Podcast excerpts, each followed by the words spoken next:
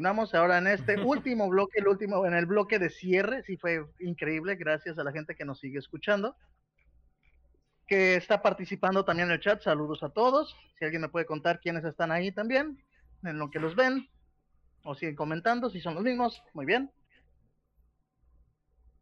Además, perfecto. Vámonos con eh, este nuevo bloque que tendremos, esta nueva sección que tendremos para Central Geek The Show, que se va a llamar El Cómo. Para incluir otros detalles que no solamente sea el fandom como tal, que nos encanta y hablamos mucho, pero hay otras áreas del mundo geek que podríamos estar tratando, mencionando, trabajándolos, y de eso se trata esta sección. Ejemplo, el día de hoy, el cómo va a ser el cómo mejorar nuestros streams o estar conectados en Zoom, Meet o las distintas plataformas que utilicemos. Yo, por ejemplo, y voy a utilizar algo que nos pasó precisamente el día de hoy antes de empezar esta transmisión. Vean que sus audífonos o diademas estén conectados o estén cargados. Una de las mejores opciones, como lo hizo el, los compañeros presentes hasta el final, y voy a balconear a, al, señor García Rebonato, es conéctenlo. Conecten siempre sus audífonos si tienen la habilidad o la, me refiero a la capacidad, de estar, la capacidad. Sí, no es que habilidades que puede que no lo estés viendo y no lo puedes conectar, pero la capacidad de ser inalámbricos de preferencia con presentaciones largas, clases, streams que estén haciendo, conéctenlo. Eh, aseguran la carga y la calidad del audio, la recepción, si no hay uno que otro dispositivo ahí que esté con la señal de Bluetooth o demás estorbando, la recomendación para, para empezar de Eduardo Cardoso es conecten sus audífonos, micrófonos, diademas a su fuente de sonido, entrada o salida, ya sea la tarjeta de audio de la computadora, una interfaz o dispositivo alterno. No sé, otras recomendaciones que tengamos para nuestros escuchas. Sobre los streams, pues eh, es muy importante conocer en el tema de, hablando de, streams, más, bueno, transmisiones en vivo, que es algo que se ha hecho pues muy popular este, en este tiempo, pues yo creo que todos hemos tenido a varios amigos que, que, han querido pues empezar a hacer esto, pues y así pues los podemos apoyar dándole consejos y demás, pues una, una de mis recomendaciones es eh, pues conocer, conocer tu plataforma, ¿no? Eh, ahorita hay, hay varias plataformas en las que puedes usar esto, una de las más populares pues es la que estamos usando ahorita Facebook, eh, también existe Twitch, YouTube si te lo permite tu canal, porque creo que también ocupas ciertas como cumplir requisitos pues para poder hacer un stream en, en YouTube. Y y una de las herramientas que recomiendo mucho para streamers que van empezando, pues es esta, la que estamos usando ahora también. Se llama Streamlabs OBS, que pues los que han streameado o transmitido en vivo, pues eh, juegos o, demás, eh, pues de seguro han escuchado pues esta, herramienta que se llama el, pues, el, OBS, que es... No recuerdo las siglas ahorita, pero es, es una herramienta para, para hacer stream. Y esta Streamlabs es como que agarra esa herramienta y la hace mucho más amigable, vaya, mucho más, eh, más fácil de configurar, de, adaptar pues a tus, a las necesidades que tengas y pues es la que estamos usando ahora, ¿no? Y pues como ven también ver, eh, ver la... OBS significa Open Broadcaster Software. Ese, Open Broadcaster Software, que es para pues transmisiones en vivo, vaya, dice las, las, eh, dice mismo en las, en las siglas. Eh, también, pues como le digo, conocer el, la plataforma. Por ejemplo, ahorita nos dimos cuenta que Facebook nomás puedes, nomás puedes tener una resolución de 720 píxeles, que es algo que pues, tienes que tener en cuenta. También tener en cuenta tu, velocidad de internet. Eh, qué tanto puedes, puedes darle de tu internet a la herramienta que estás usando para streamear para no tener pues los, los bajones de, de frames, de cuadros o, como vaya. y también... hay que estar muy pendientes del nivel de uso del CPU, del procesador, porque este tipo de actividades, el, streaming, pues eh, es muy demandante de este componente en particular, ¿no? Entonces, si no tienes a lo mejor el mejor procesador del mercado, eh, pues procura no abrir otras aplicaciones, eh, no estar haciendo eh, otra cosa. Algo que está en si el fondo. quieres sí. que, que no vayas a, a tener una mala calidad en tu, en tu stream. Por ejemplo, por ese caso que les estaba mencionando a Bruno de ver quién más estaba en el chat, yo tengo, lo único que tengo activo en este momento es el Discord, cero exploradores, cero programas, nada en segundos planos, para que todo el procesamiento y todo vaya directo al Discord y a esta transmisión. Eso Sí, es un- sí. algo que muy, muy importante. Sí, definitivamente, o sea, últimamente se ha como que hecho más para el público, pues esto, ¿no? Antes ya no, ya no ocupas una, un equipo de gama alta, pero sí uno de gama media al menos. Y igual siempre pues tiene su, su requisito de, pues, de poder procesativo. También puedes cuidar mucho la luz, que es algo que pues me imagino que hemos visto en los salones de Zoom, que los alumnos así casi, así como, sí hay muchos que están como, como aquí mi, mi compañero Bruno nos está demostrando, eh, pues tener, ¿Qué no hacer? ¿qué no hacer? Pues cuidar las, las, las fuentes de luz, vaya, pues pueden ser ventanas, pues, pero abiertas, ¿no? Obviamente. Eh, o sea, luz natural, eso me quería decir. Eh, luz natural, pues los focos, tenerlos prendidos, aunque, aunque tú veas, pues eh, le ayuda a, pues, a tu cámara a que te vea mejor. No, de hecho, esta no está mal así con la luz apagada, funciona. Hay buen contraste. Sí, y pues, esto es algo también que hemos platicado nosotros por separado, eh, y es que también mucha gente a veces se desanima porque ve que su cámara es de mala calidad o algo por el estilo. Uno, pues eso no es lo más importante en, en este, en esta actividad.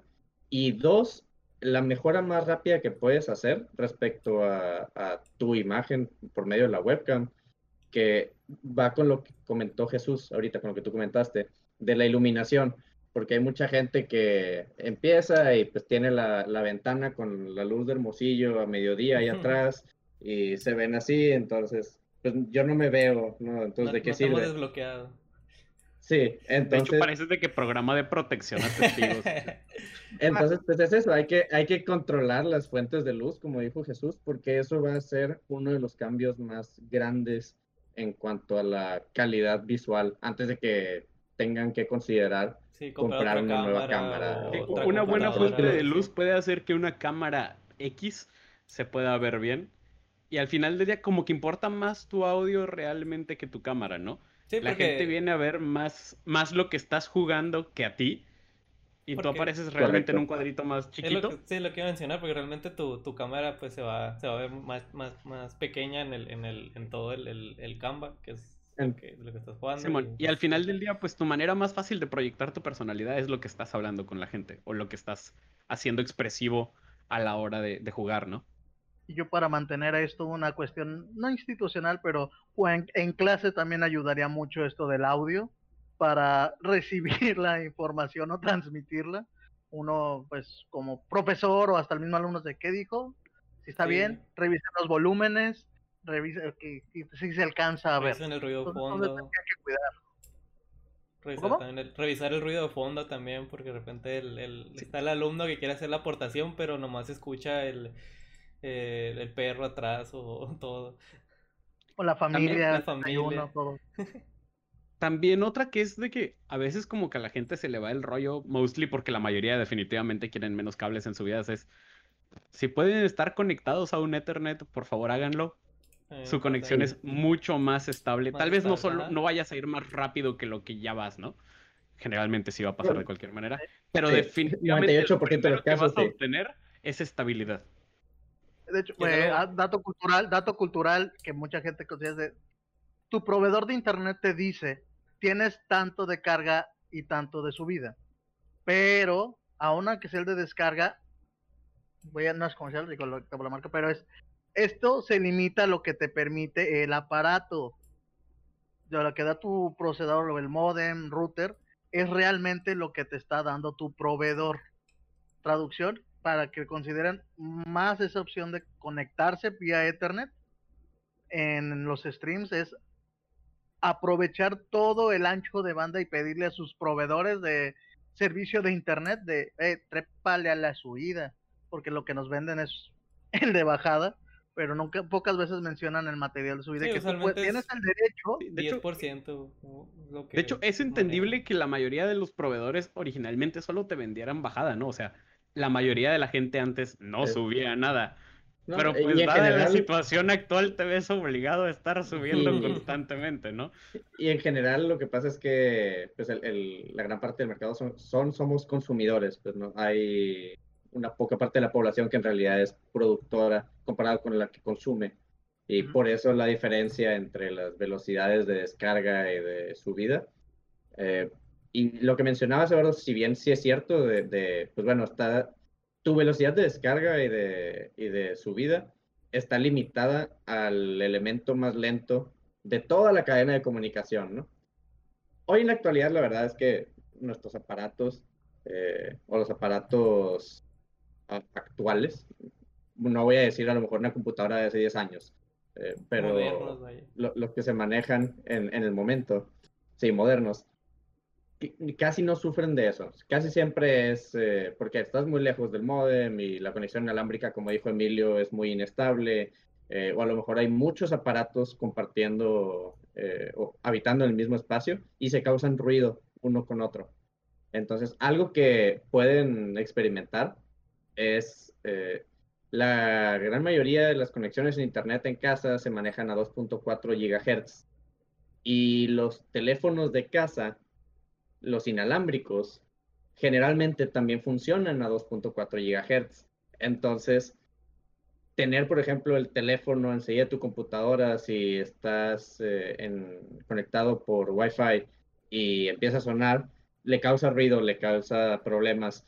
Y luego también si estás escuchando, si tienes una bocina Bluetooth en la cocina y prendes el microondas, también le afecta porque causa ruido electromagnético y se interrumpe la señal. Entonces, si van a estar streameando, Sí. digo, eh, tengan cuidado con, con qué equipos ponen cerca de, del el hardware que están utilizando para hacer el stream y dónde están posicionados respecto al, al router, al modem, distancias. eh, y demás. Entonces, ya vieron, para si van a estar con el stream, preparen todo del microondas antes del stream o después. O, por favor no pongan su router al lado del microondas, ¿no? También funciona. Sí, esa es otra. Bueno, muchísimas gracias por estas recomendaciones que son bastante importantes y forman parte de esta, esta nueva sección de Central Geek que es el cómo, el cómo se va a llamar. Pues muchísimas gracias a la gente que estuvo conectada, a la gente que nos va a escuchar en Azul 83, a la gente que nos va a seguir escuchando. Estaremos la próxima semana en el mismo horario, 4 de la tarde, hora del Pacífico, y en distintas plataformas, azul83.com, y ya estamos en Spotify, busquen Azul83 Radio, ahí nos podrán escuchar y si quieren conocer las distintas secciones van a poder encontrarnos ahí. Muchísimas gracias, bienvenidos de vuelta a nuestro público, a, a este equipo de locutores, es grato verlos de nuevo, poder platicar de estas cosas con ustedes. Pues se despide de esta emisión en- y quiero agradecer de nuevo a todos y nos despedimos de estos micrófonos en el control operativo. Jesús Rivera. El, ah, el que nos dio la recomendación de la próxima semana que va a ser Re Zero Alonso. y el fan de Nintendo y los Nintendo Directs. Bruno García.